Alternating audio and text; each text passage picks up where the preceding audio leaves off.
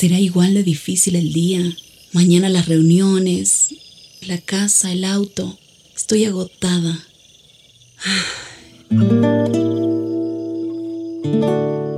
No importa cuántas cosas me hayan angustiado hoy. Me acercaré a Él porque Él tiene descanso para mi alma y mi mente.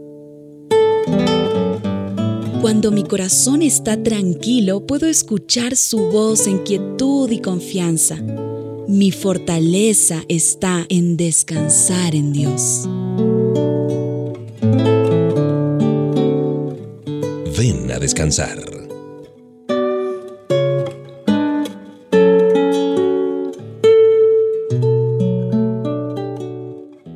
Sabemos que la palabra de Papá Dios nos da siempre esperanza, una esperanza real. Y por eso en este tiempo especial nos acompañamos de buena música y de la palabra de Dios.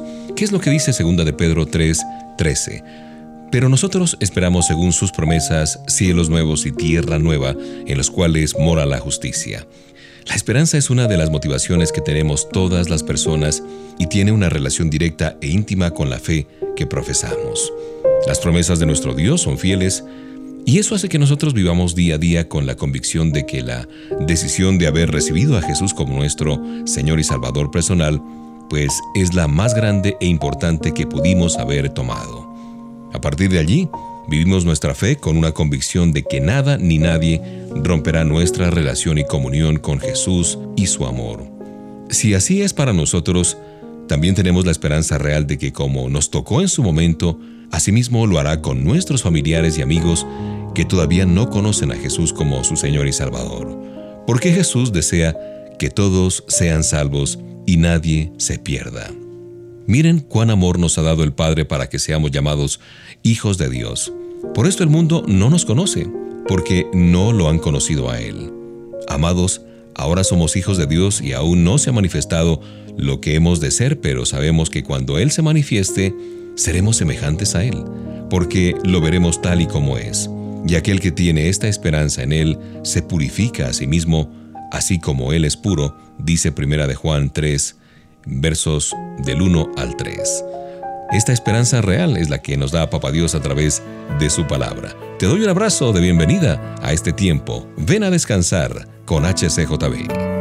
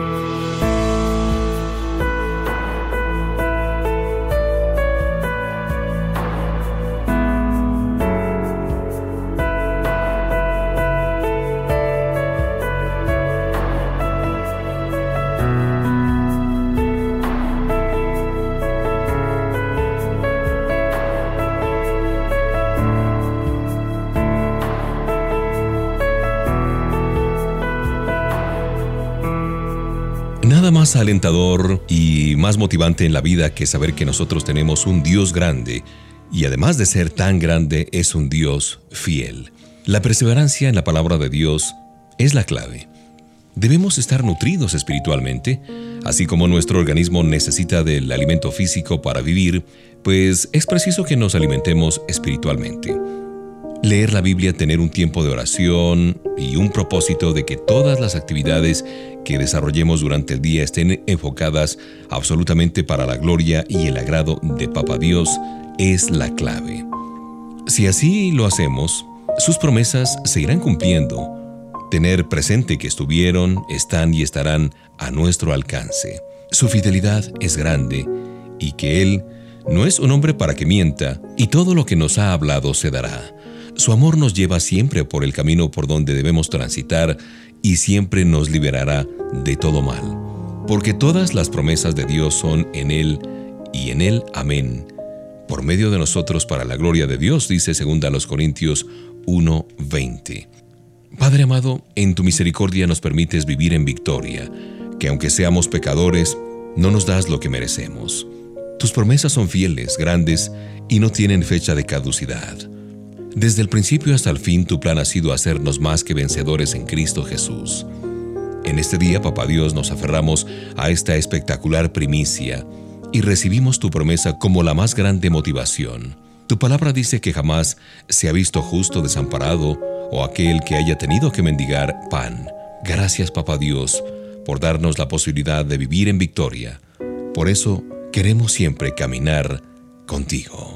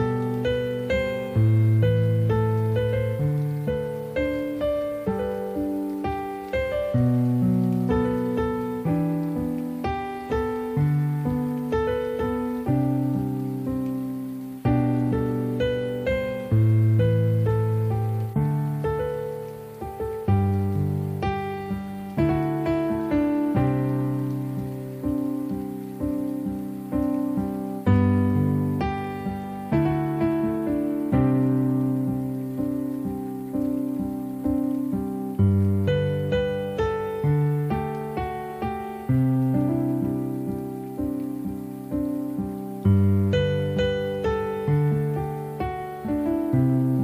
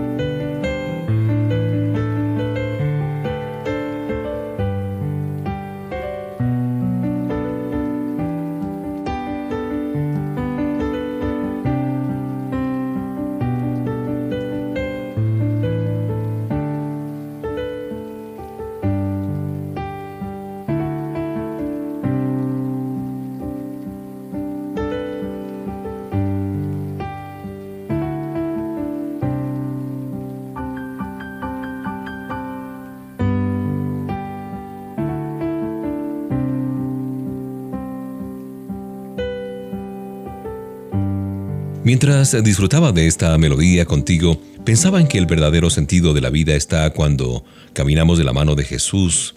Podemos vivir sin Él, pero es una vida simplemente que ya no existe, porque estaríamos espiritualmente muertos, alejados de Dios. La voluntad de Él es que tengamos una vida digna, una vida próspera y que en todo nos vaya bien. Lo que tenemos que hacer es obedecer la voluntad de Dios que es agradable y perfecta. Jamás o bajo ninguna circunstancia debemos soltarnos de la mano de nuestro Señor y Salvador Jesucristo. Nuestro Dios es tan perfecto que nos ha dado la capacidad de elegir o discernir entre la vida o la muerte. ¿Qué es lo que eliges tú, la vida o la muerte? Nunca dejemos de reconocer que somos pecadores. La palabra de Dios dice que no hay justo ni aun uno. Así es que es eh, determinante entrar en comunión con el Señor. Si no confesamos nuestros pecados y le damos de manera real la honra, el honor y la gloria que solo Él se merece, ¿qué estamos haciendo? Las oportunidades siempre se presentan, pero al más puro estilo de una parada de bus, en la cual los buses pasan cada determinado tiempo y en algún momento de la jornada dejan de pasar. Asimismo son las oportunidades. Van a dejar de presentarse en nuestra vida. Así es que busquemos a Dios mientras pueda ser hallado y que en ese propósito digamos, a Él sea la gloria. Hay una porción en la palabra de Dios que está en 1 Timoteo 2.5, porque hay un solo Dios y un solo mediador entre Dios y los hombres, Jesucristo hombre. La vida está con Jesús.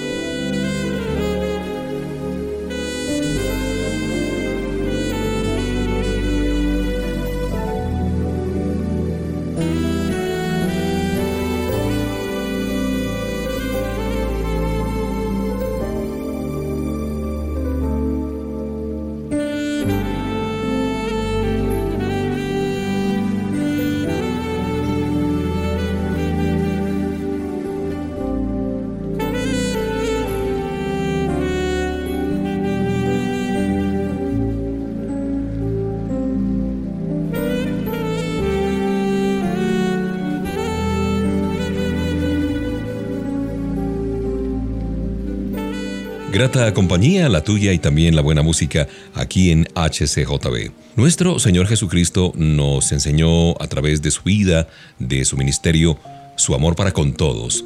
Él consideraba que lo que verdaderamente trasciende es lo que hacemos por las personas que nos causan incomodidad, eh, problemas, contiendas, enemistades, enojo, ira. No lo que hacemos por las personas a las que aparentemente todo les va bien y no son una preocupación en el día a día.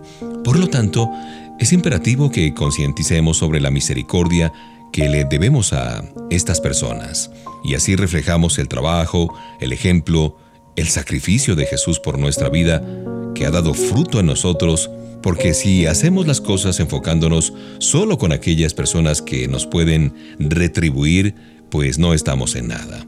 El amor al prójimo está en aceptarlo tal y como es, no fijándonos en las circunstancias por las que pasa, sino siendo misericordiosos, porque es un mandato del Señor y no una opción. Amado Padre Celestial, gracias porque tú has derramado sobre nosotros tu Espíritu Santo. Gracias Señor porque, aunque muchas veces te fallamos y no nos fijamos en las necesidades de los demás, no hemos tenido misericordia, tú estás ahí para sostenernos y guiarnos. Por tu infinita misericordia y amor hemos aprendido a esperar en ti porque sabemos que tú nos das lo que nos conviene y no lo que nosotros deseamos. Por eso, Papá Dios, tú eres nuestro más dulce refugio, ese remanso de paz, de reposo, y que a pesar de las adversidades, de las aflicciones y de nuestros errores, nuestro corazón vive en paz y con contentamiento, porque tú habitas en él. Ya dice tu palabra, y como queréis que hagan los hombres con vosotros, así también haced vosotros con ellos.